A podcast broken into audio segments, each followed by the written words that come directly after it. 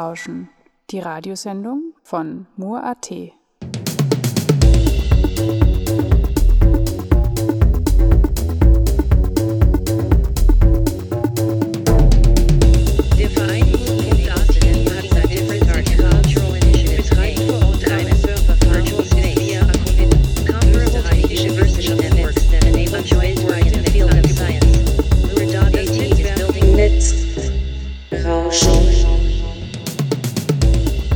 Hello and welcome to Netzrauschen, the broadcast from Mur.at where we cover topics related to digital society, media art and net politics. In this edition, I will talk with Cesar Escudero Andaluz, who is Mur.at's Artist in Residence 2022. We broadcast Tuesdays every 4 weeks from 10 to 10:30 here on Radio Helsinki.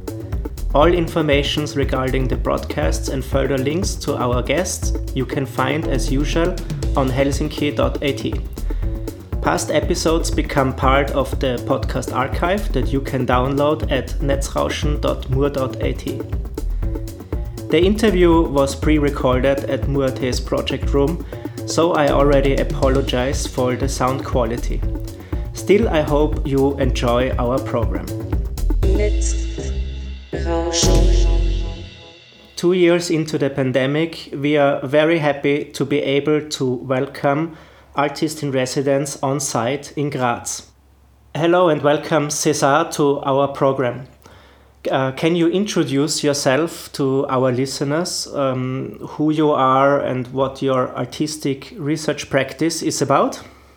Um, thanks, uh, first of all, Andreas, to to make this interview and also having the opportunity to to come here to Mur.at, which is a um, um, very uh, important spot for for artistic and art practices. No, also thanks for supporting uh, the uh, ideas and also the the next project uh, uh, I will develop here. So yeah, my name is Cesar Escudero Andaluz. I'm artist and researcher.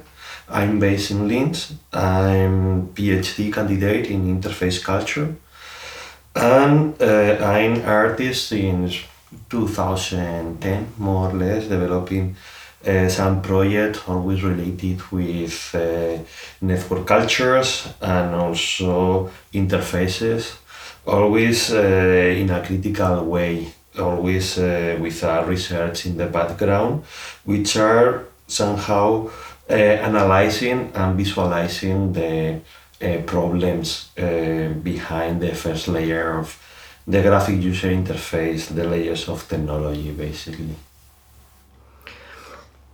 You have a long time legacy of uh, critical works that uh, oscillate between art, activism, conceptual, theoretical visualizations and drawings, but then also going to workshops and a more participatory practice.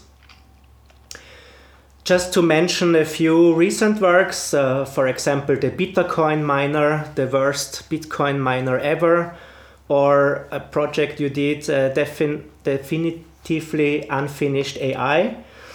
Um, do you want to tell us more about your, research, your recent projects and your approach to it? Yeah, sure. Um, uh, Bitcoin, the worst miner ever, was a project developed with my colleague uh, and partner Martin Nadal. Uh, we started around 2014 to figure out what is uh, Bitcoin. We start to to hear about and to be interested because it was something like um, at the beginning really uh, strange for us. So we got deep in this in this um, uh, big field, and we together developed this uh, uh, Bitcoin miner. Bit, Bitcoin is a um, all calculator machine. Uh, this one that have a display and also a printing system with a roll, and we hacked the calculator we put inside a microcontroller, a Internet of Things microcontroller, to get the um, um, control of the calculator remotely and also to connect them to blockchain. So Bitcoin was the result of a big research in 2014.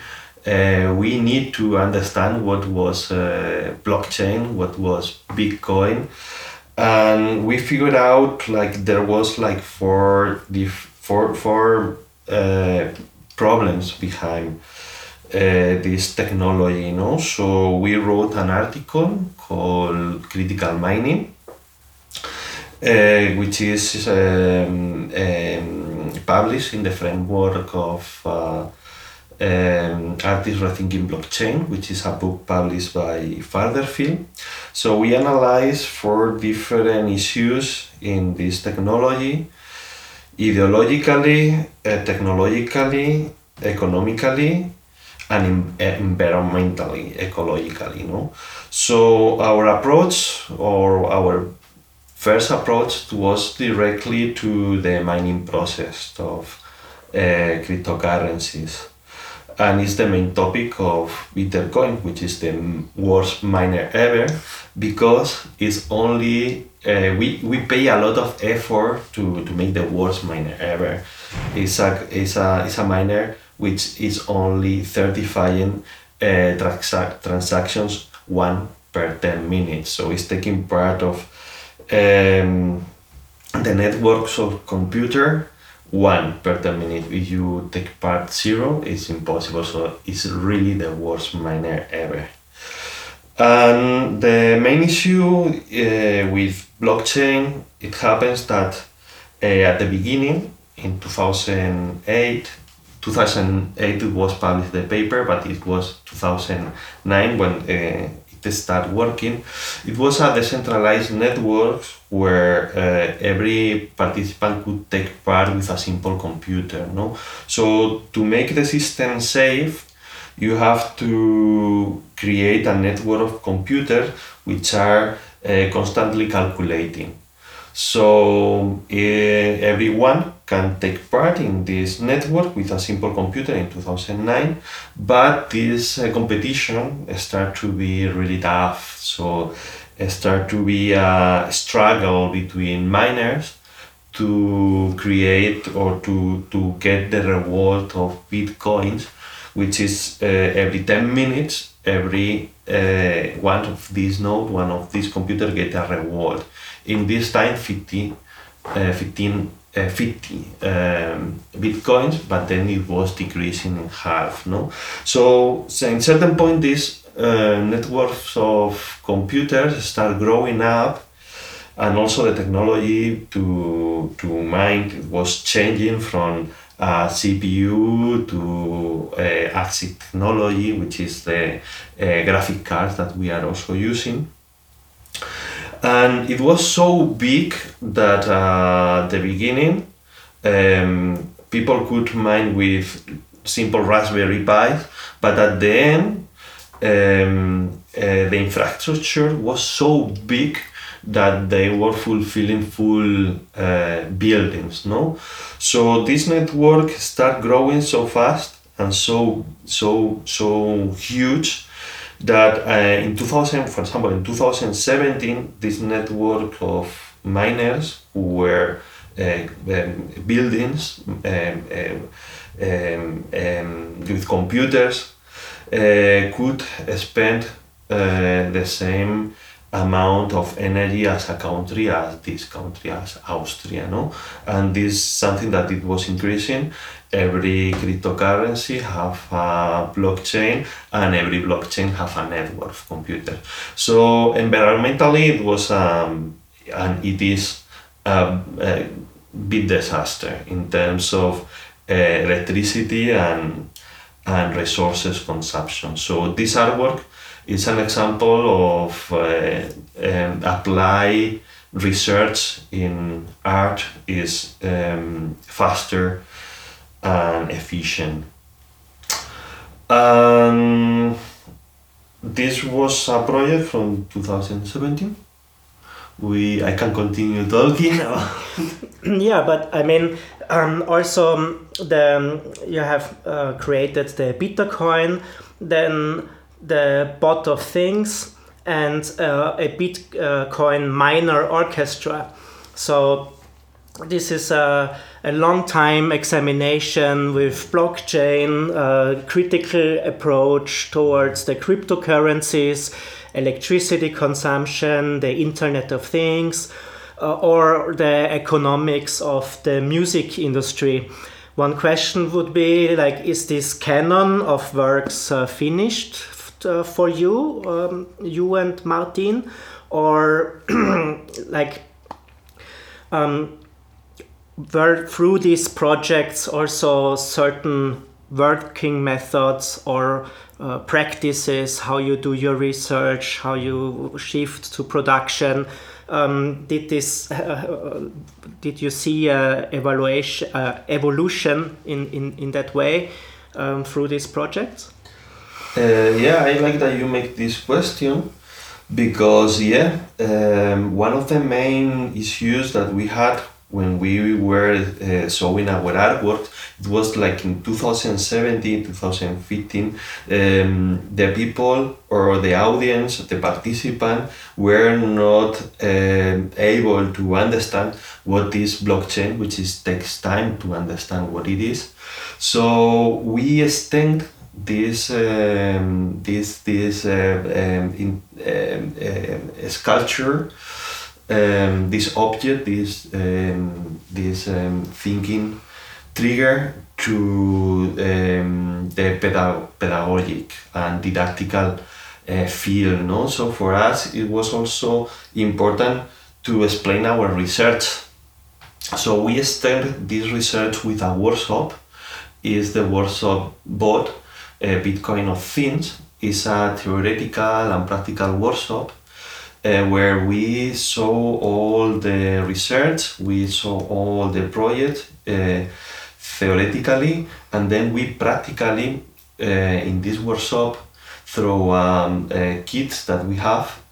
Uh, we uh, provide with these kits to the um, to the participant, and the participant can uh, build their own Bitcoin miners, which are quite um, uh, artistic Bitcoin miners because it's called Bitcoin of Things because we are transforming objects in Bitcoin miners. So inside the kit there is a microcontroller, a, a, a Bitcoin of Things microcontroller and some uh, sensors.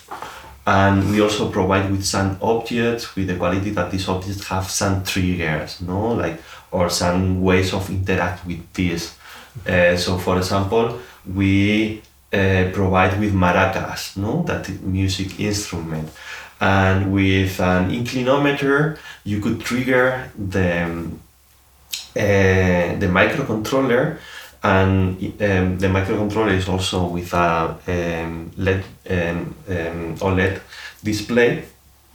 So basically, uh, what the microcontroller is doing is generating an, impo- an, an, an important uh, number in blockchain which is called nonce which is what these networks of computer are trying to find every 10 minutes no? So we are generating this uh, nonce and when the object is triggered when you press a button or when you move it uh, the sensor is um, is triggered um, this microcontroller will send will stop this count of this generation of number the generation of the nonce and will take this number and it will send this number directly to the blockchain to trying to validate the transactions.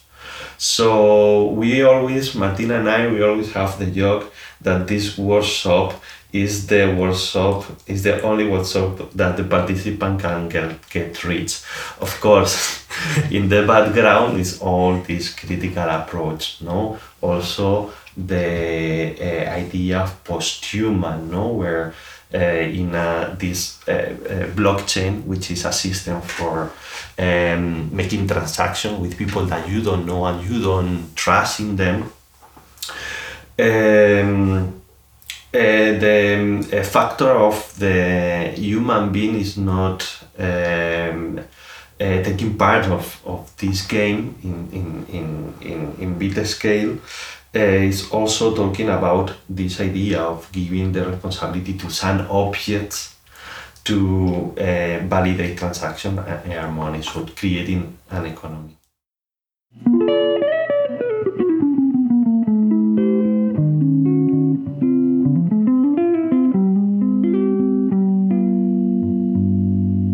I'm sorry, I didn't see you there.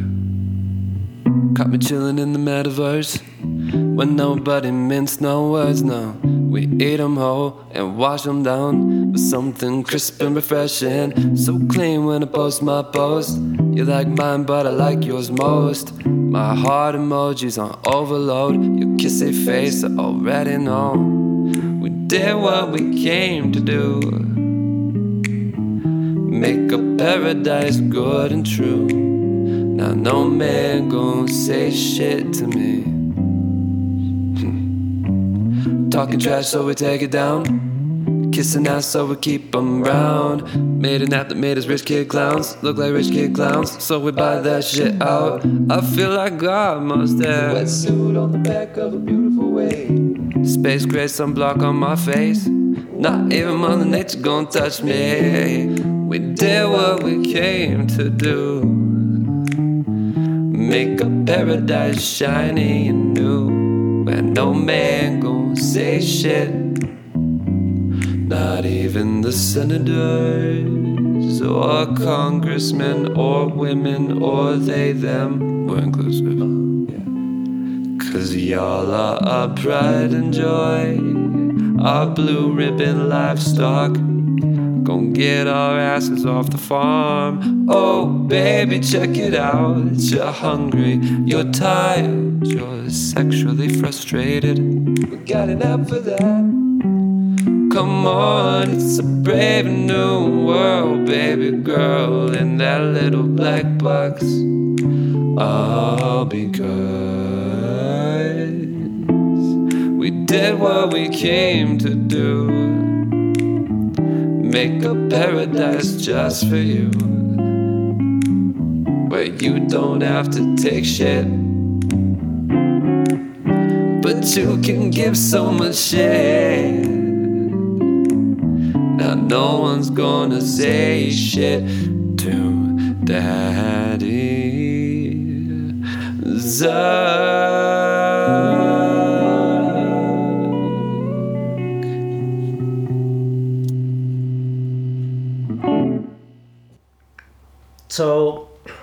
Now you started your residency at Mur.at. Uh, you arrived in Graz uh, two weeks ago, and your proposal uh, is dealing with the metaverse and with avatars that you want to create.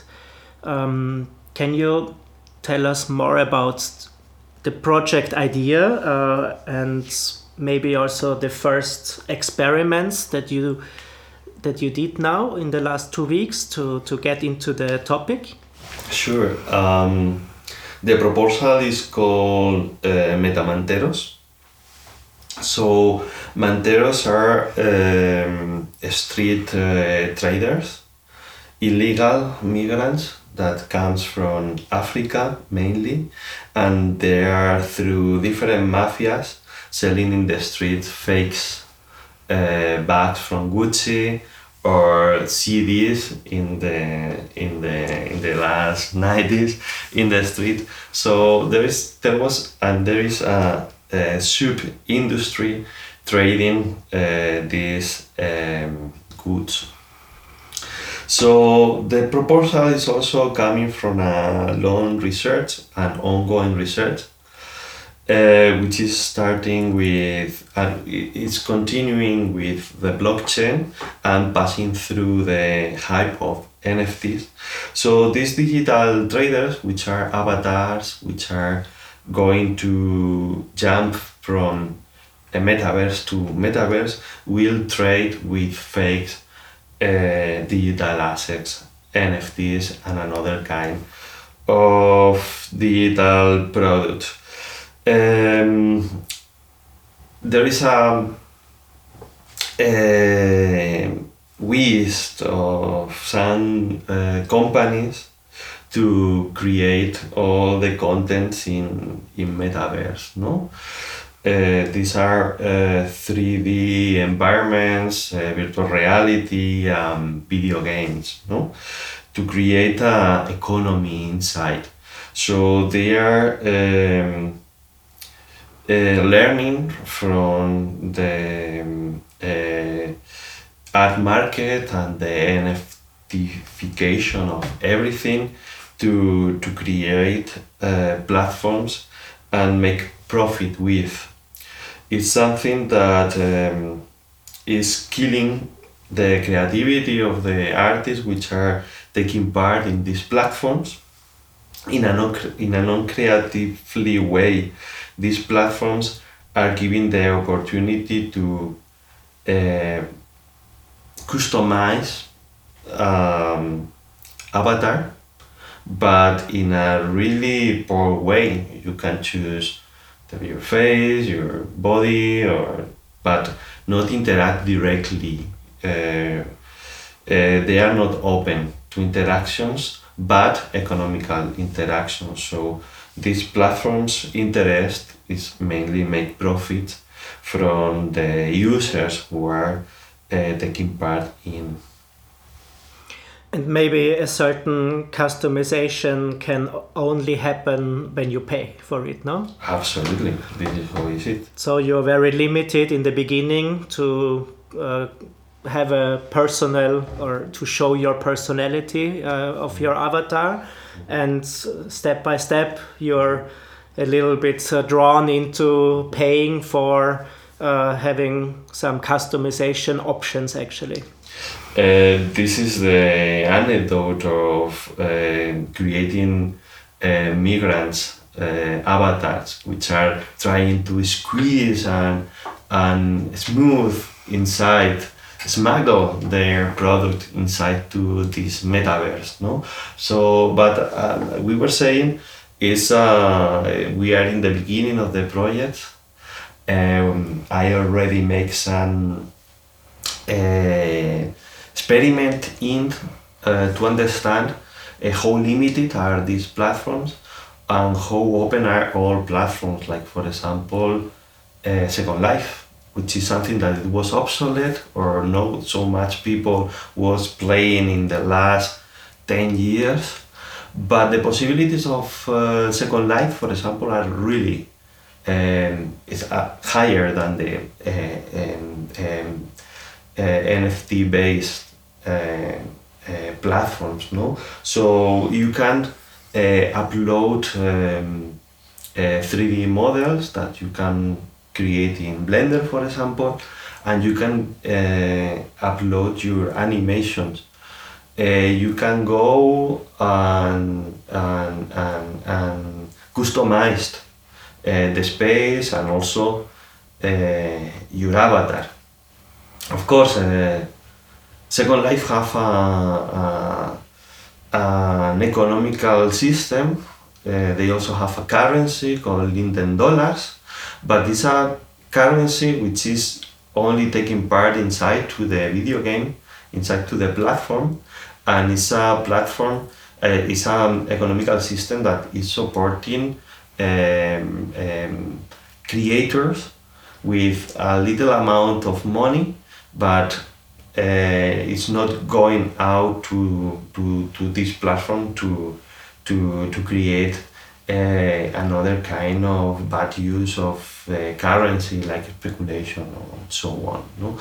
So, well, as far as I'm researching, as far as I'm experimenting, as far as I'm uh, finding more questions, uh, more dialogues, more, more, more. Um, discourses about uh, the interaction of human being and a machine, but also the tension with uh, social, economical, and even philosophical aspects. Mm -hmm. um, in Second Life, we have seen 15 years ago that uh, it there was a big hype about it. Uh, a lot of shops were creating their 3D stores and were hoping that they can uh, sell their products through it. Um, now we see it a little bit happening again uh, with the metaverse and the. Um, do you see some parallels like 15 years ago and now that things uh, that the, the history repeats in a way Um, I'm in the beginning of this uh, experiment, as I said. So yeah, I'm trying to figure out, you know, how many different metaverse are, how many uh, interactions are possible to do. Um, what is something really clear is and it's transparent. Is like a lot of companies are. Um, uh, investing um, a big amount of money in developing a metaverse. Um, in certain point, uh, the, these new companies wants to uh, make users not uh, just creators or not just uh, developers of content, but being part of the content no so they see a big potential in terms of data collection um, um, they are combining a lot of services like chat services but also um, um, um, mail services um, um, every kind of service that it can be possible to extract some some data from the users and make profit with. So it's clearly you know that these platforms are going for systems which are uh, control systems, surveillance systems. Uh, it was clear, no, um, the implementation of the uh, cryptocurrency Libra by uh, Meta now, Facebook before uh, by Zuckerberg, no, to create to use the hype of decentralized uh, currencies to create a control uh, system, economical system, and also uh, the intention of uh, to link all these uh, experiment that here he is doing with cryptocurrencies to the metaverse.